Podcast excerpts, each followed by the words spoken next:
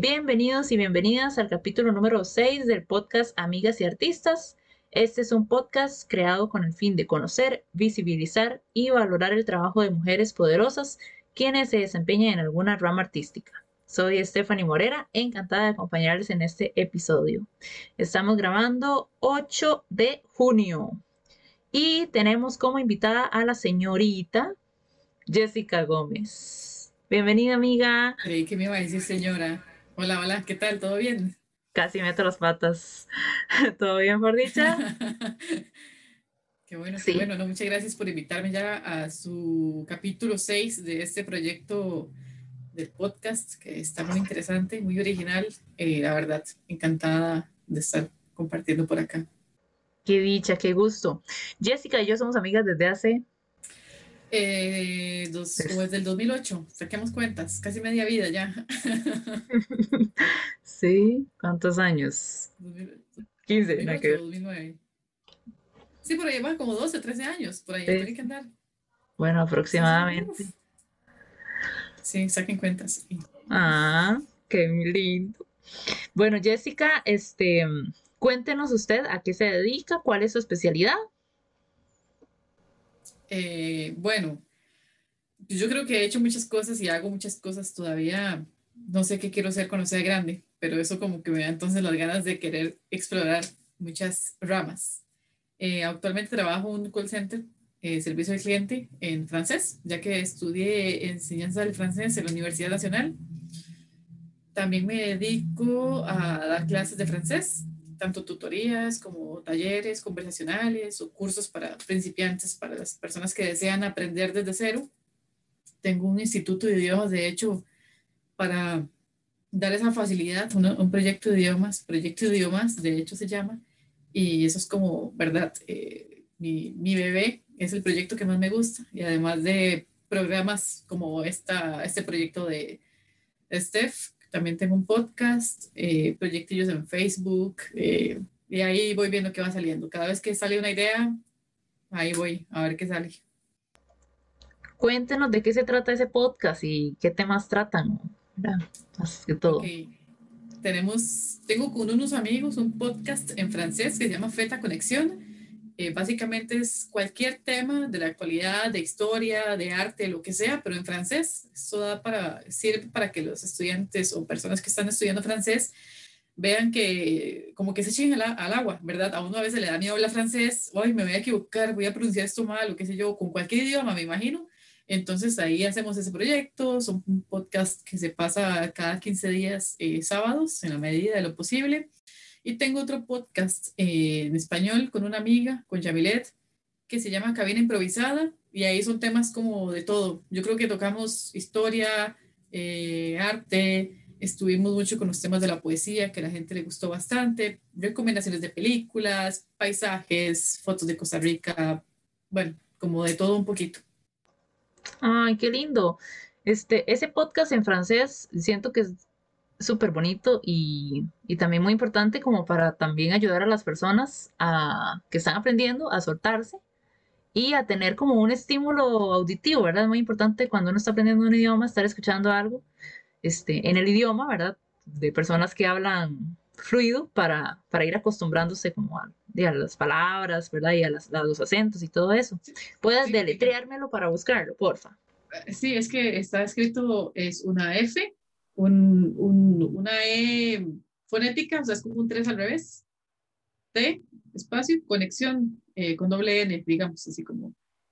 También el objetivo es que casi no hay como proyectos o programas aquí en Costa Rica en francés. O sea, hay uno en la UCR que lo pasan por, por radio y no sé si habrá más en la Alianza Francesa, pero casi no hay proyectos, digamos. Generalmente son como del extranjero. Entonces, a los estudiantes de las universidades que o profesores que quieran utilizar material auténtico para algún examen de comprensión oral o qué sé yo, que digan, ah, mira, este podcast es un tema interesante, es un tema de juventud, es interesante y que lo puedan, que lo puedan usar una, de, para algún proyecto, ¿verdad? También. Claro, claro, totalmente. Yo sé que eh, Jessica escribe poesía, ¿verdad? Y entonces me gustaría eh, preguntarle acerca de, de, eso. Sus escritos, este, ¿Son especialmente poesías o poemas o tiene algunas que sean de algún otro género diferente? Eh, de hecho, generalmente escribo poesía. Empecé como cuando tenía unos 13 años, creo. Eh, sí, básicamente, o sea, hace rato. Este, también empecé escribiendo, bueno, en la universidad escribía o me gustaba mucho escribir las obras de teatro para actividades, para, digamos, un día para la francofonía. Escribí junto con otras compañeras una obra de teatro eh, que se llama Le visage de l'emploi, de l'emploi el, el rostro del trabajo eh, estaba basado en un libro, la historia de Fatou Diom, que es una africana, una senegalesa, así se dice en español, de Senegal, senegalesa, que fue a Francia a buscar trabajo, etcétera. Entonces era como, se le dio como un toque de comedia, creo que eso me gusta mucho. También estuve escribiendo otra, así por, por puro gusto, eh, dejé a medio palo una, una obra de teatro también que el nombre se lo estaba formando más o menos, pero es como las voces de la mujer en el siglo XXI, que básicamente son, trata como de todas esas voces que tenemos muchas mujeres, que, ¿verdad? Que, que vivimos día a día, no sé cómo me he visto, pues algo así, ¿será que me dicen algo en la calle? Y ese montón de cosas que solo nosotras sabemos que, que, que nos vienen a la mente y que nadie sabe, esa incomodidad que sentimos cuando vamos caminando en la calle, hay una parada de autobuses solo con hombres y que decimos, cruzo o saco el teléfono y hago la que no estoy viendo para que, o sea, ese tipo de cosas que uno solamente sabe, que lamentablemente se viven, y como una crítica, pero también le quería meter como un lado, como comedia, pero dejé el proyecto ahí, ahí, ahí tengo escrito parte de la, del proyecto, espero terminarlo, centralmente y decir, sí, voy a hacerlo, pero Sí, pero diga, escribir novelas o escribir cuentos o así, no, la verdad no. Qué lindo. Esa de, bueno, sería una obra de teatro. Se oye súper interesante. Yo de fijo la iría a ver. Sí, de hecho me encantaría algún día ponerla en, escena, ¿verdad? Sí, sería un proyecto muy, muy lindo, pero ya cuando todo esto vuelva un poquito a, a la normalidad que vivíamos antes, ¿no? Qué pereza ahí todo el mundo sentado a tres bancas para poder disfrutarla, ¿no? Sino algo, ojalá que, que se haga ya cuando todo esto pase. Sí, claro. Este, y cuando usted empezó a escribir, ¿qué diría que fue que la inspiró eh, a comenzar, digamos? Buena pregunta. Yo creo que cuando empecé a estudiar, digamos, en el colegio, cuando uno empieza a ver poesía, yo creo que fue en el, en el curso de séptimo con la profesora Catalina Ramírez, de hecho, que empezamos a ver poesía de Gustavo Adolfo Becker. Y yo creo si la memoria no me falla, que el primer poema que vimos fue el, poema 53 de Gustavo Adolfo que se volverán las oscuras de golondrinas a tu balcón, no sé qué. Y me gustó mucho ese poema, me encantó como, como escribía Becker, ¿no? Que son rimas perfectas, cada dos, cada dos versos, que son todas, este, casi eran, eh, creo que consonantes, que la misma cantidad de, eh, se me olvidó esta palabra, de versos, ajá, este, por estrofa, y no sé, me gustó mucho y empecé como, como según yo a, a, escribir con ese mismo, a practicar con ese mismo toque de este poeta. Y yo creo que fue como a partir de ahí que me gustó mucho esa poesía y la profesora que, que, nos, que nos daba español era como muy, muy buena profe y explicaba todo así, leía los poemas de una manera que yo decía, qué chiva. Entonces yo empecé como a escribir cosillas. O sea, obviamente tal vez eran como tonterillas, pero pero por algo se empieza. Empieza a jugar como a buscar palabras, que es como le doy vuelta a esto para que rimara, etcétera. Y, creo que así fue como empecé. Es que eso fue hace tanto.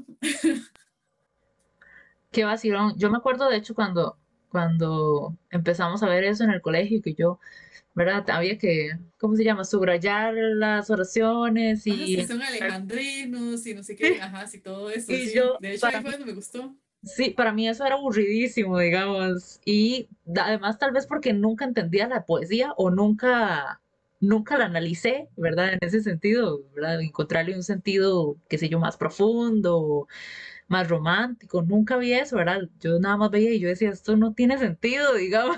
como, qué Pero tal vez fue, ¿verdad? Que, que como no, no entendía la poesía, para mí eran palabras como ¿verdad? Sueltas, No, no tenían tal vez el sentido que, que yo andaba buscando.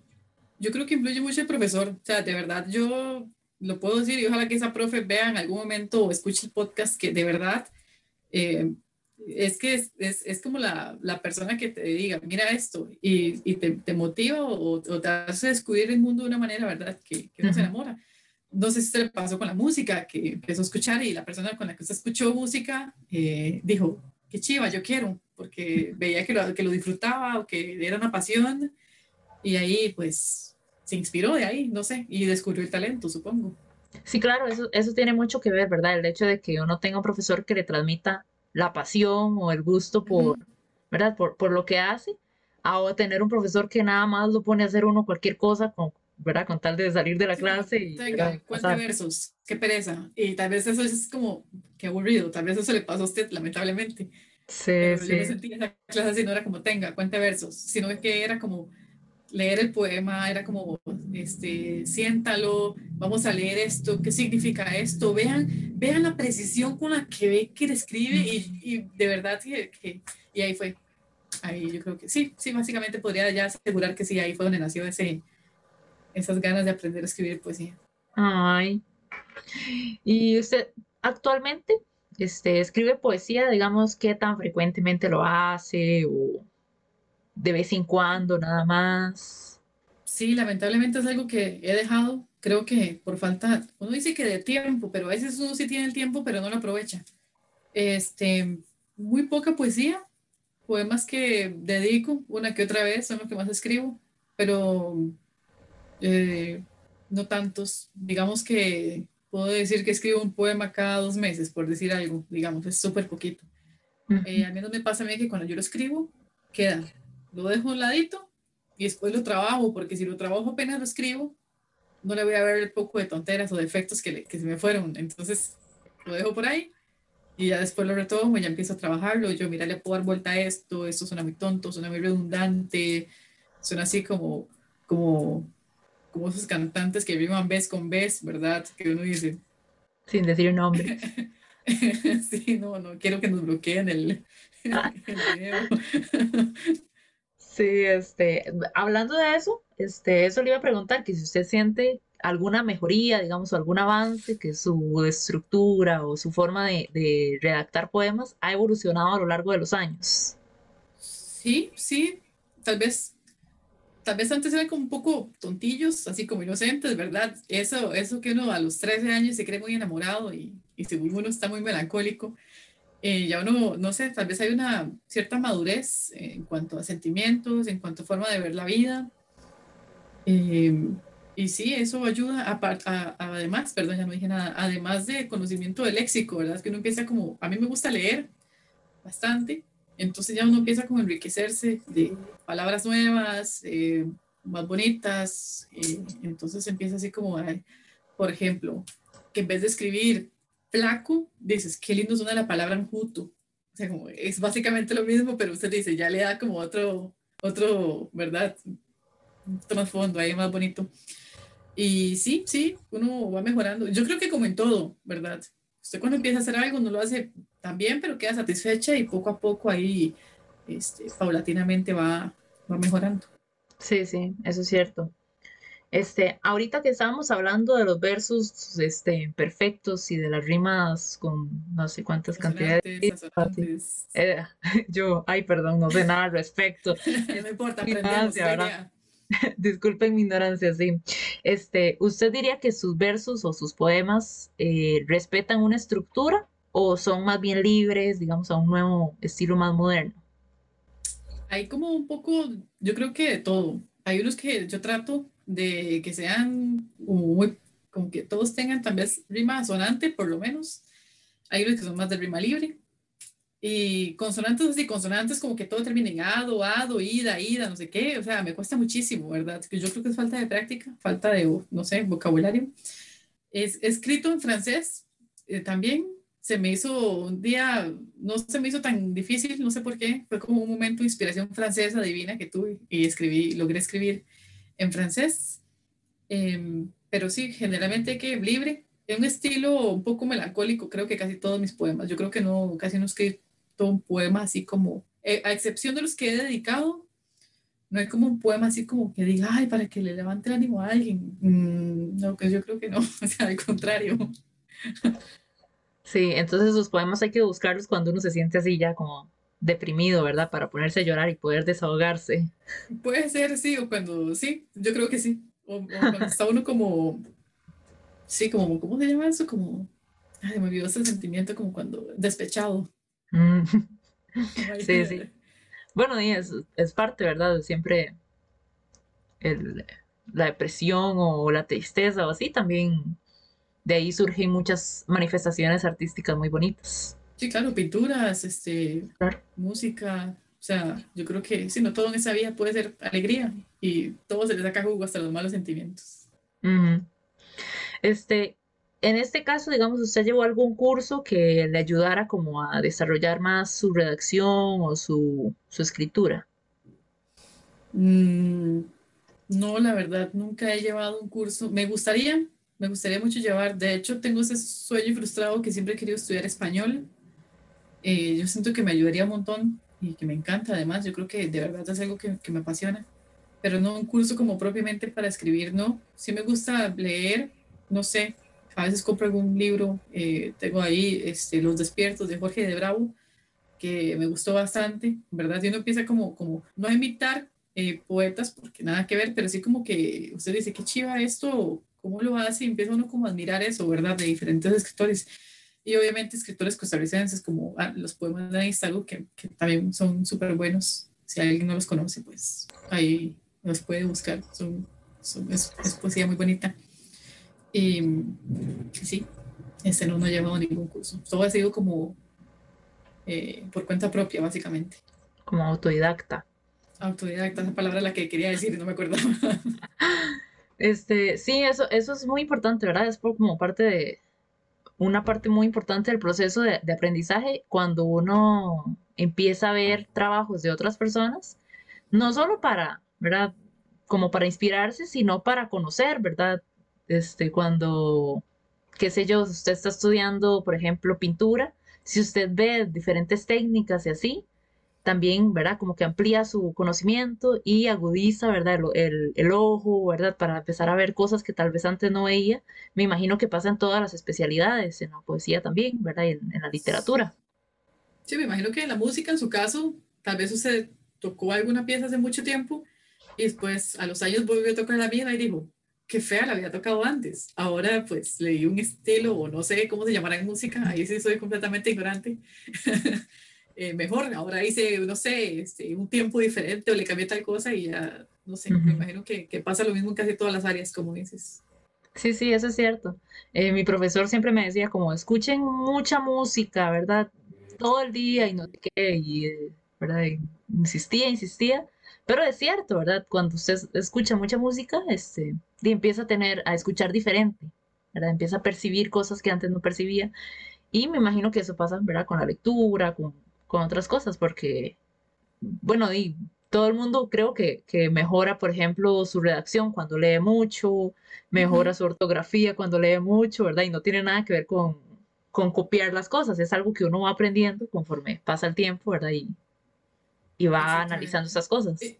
Inclusive uno este, en la casa, no sé, cocinando. O sea, a mí me gusta mucho cocinar, pero yo me imagino, digamos, nuestras mamás, por ejemplo, hace años hacían alguna comida y les quedaba, "Eh", y ya, o sea, después la hacen tanto que o vieron alguna receta o vieron algún programa y, y dijeron, mira, y, y fueron mejorando.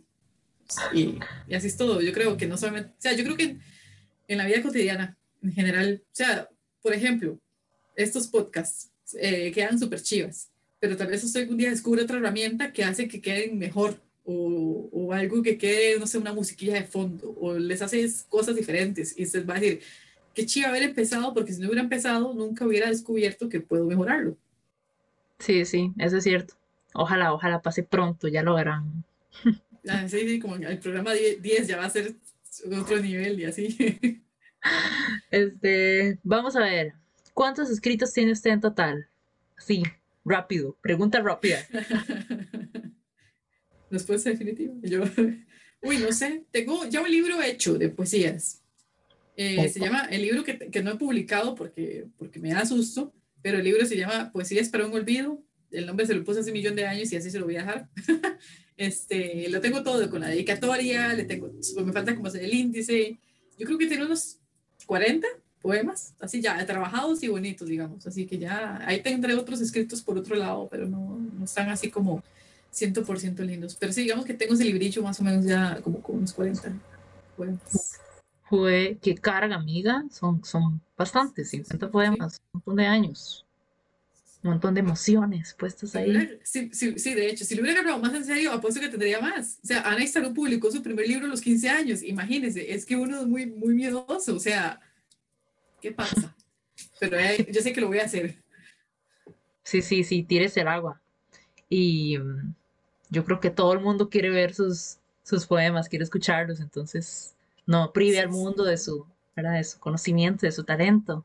Algo lo que uno tiene que estar preparado es que no a todo el mundo le va a gustar. Y yo creo que es una parte como que a uno le toca un poco el ego, ¿verdad? Que, que habrá gente que diga, eh, no me gusta esto, es muy triste, es muy trágico, repites mucho esto, qué forma. Pero al final de cuentas es normal, yo creo que a todo el mundo le pasa. O sea, nadie es perfecto y para gustos, colores. Entonces es, es como aprender a, ¿verdad? Como aceptar eso como con madurez. Tal vez en ese lado no soy madura, que me da miedo.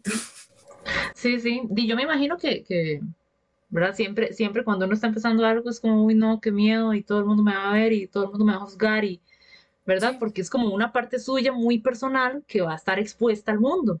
Entonces, ¿verdad? ¿verdad? Da esa inseguridad, pero al mismo tiempo que no da inseguridad, ¿verdad? En, la vida. Hay que echarse el agua, hay que echarse el agua. Al final de cuentas, cuando uno tenga 90 años, uno va a decir, ay, no me eche el agua. Y ya, ya, ya es muy tarde. O sea, yo creo que hay que hacer las cosas cuando se puedan. Sí. Bueno, ya nos contó entonces que tiene un libro y que quiere publicarlo en algún momento. ¿Tiene algún otro proyecto para sus poesías o, o sus obras que, que estaba escribiendo?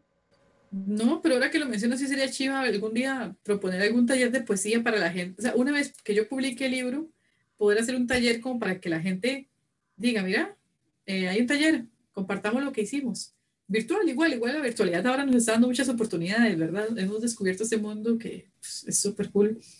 Eh, hacer algún tipo de taller, o sea, se me está ocurriendo ahorita, ¿verdad? Ahora que se me hizo la pregunta, hacer un taller en que la gente se, se motive a compartir poemas con gente seria, que te den comentarios constructivos. Yo creo que sería buena idea que te digan, mira, ¿por qué no cambias ese estilo? Cambia esta palabra o, tratar de trabajar un poco más la rima. Y que la gente diga, mira, sí, lo voy a hacer y voy a concursar en tal lado o voy a publicarlo en tal parte, voy a hacer un blog en redes sociales que es, es mucho más sencillo que publicar un libro, obviamente, solo que yo quiero publicar el libro como por una cuestión de formalidad, no me lo roben ahí después, no sé. Sí, claro. Ay, suena súper chiva eso, un taller o tipo reunión, ¿verdad? Con, sí. qué sé yo, un seminario, tal vez, con, personas, ¿verdad? Que, que están empezando, o, o, no, ¿verdad? Tal vez personas que ya son veteranas en el área y pueden también aportar muchísimo, ¿verdad? Uf, eso sería buenísimo, claro. Claro, y ayudar a, las personas que tal vez vienen comenzando y, ¿verdad? tienen como ciertas partes no, no tan, tan sólidas. Ajá, sí, sería súper, está súper buena. Yo creo que hay que empezar, bueno, de mi parte, publicar el libro y empezar como, no sé, con el proyecto en algún momento, tal vez con cabina improvisada, aprovechar el canal y, y hacer como, sí, como mesas redondas por Zoom para, para, motivar a la gente y que se conecten y que, sí, sí, yo creo que sí tiene, tiene entrada ese proyecto, me gusta, se me acaba de ocurrir, no me quite la idea. Y nada que Qué buena idea. ya me idea. hacer la publicidad. Más tarde veo el post en Facebook. Se imagina. No, no, no, adelante con el proyecto así. Este, ahora sí, viene el momento decisivo. Ah, pero sí. despedirnos. Y yo, pero no, no, no. Nos gustaría escuchar un poema de su autoría que usted guste compartir con nosotros. Eh, sí, este, ahora Steph sabe que yo lo estaba buscando no tenía nada listo, así como uno, ¿verdad? Este lo escribí hace, creo que lo escribí hace, en el 2014, creo, que lo encontré ahí entre mis documentos de, de la compu. Este, ya me imagino. Adelante, sí, cuando esté lista. Ok, lo voy a tener que leer porque no me lo sé de memoria, así que ahí, qué feo sea yo con el teléfono, pero se llama Pobre Poeta. Creo que se fue dedicado, no me acuerdo. Qué feo. Yo tirándole indirectas a la gente por medio de la poesía. Es más artístico que estados de Facebook. Eh, pobre poeta. Yo no me enamoro de un aficionado al verso, quien no vive la verdadera poesía en carne y hueso. Poeta no es quien juega con palabrillas en papel. Poeta es quien vive y siente y expresa cada placer. Pobre del hombre que se llame a sí mismo poeta y a sus rimas infames les llame poemas. Yo no escribo para presumir unos simples versos. Lo hago porque es el dulce lenguaje que tienen mis absurdos sentimientos.